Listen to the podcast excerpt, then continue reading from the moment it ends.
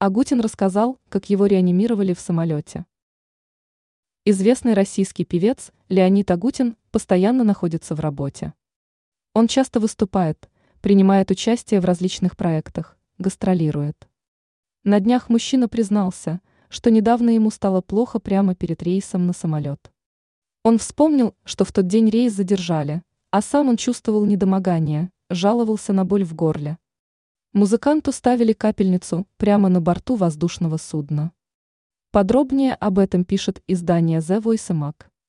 Он рассказал, что сам попросил поставить ему капельницу. Когда я сел в самолет, то попросил сделать мне капельницу с разными полезными штуками. Реанимировали меня, добавил знаменитый исполнитель. Мужчина добавил, что при этом успел даже поспать. В итоге ему стало лучше.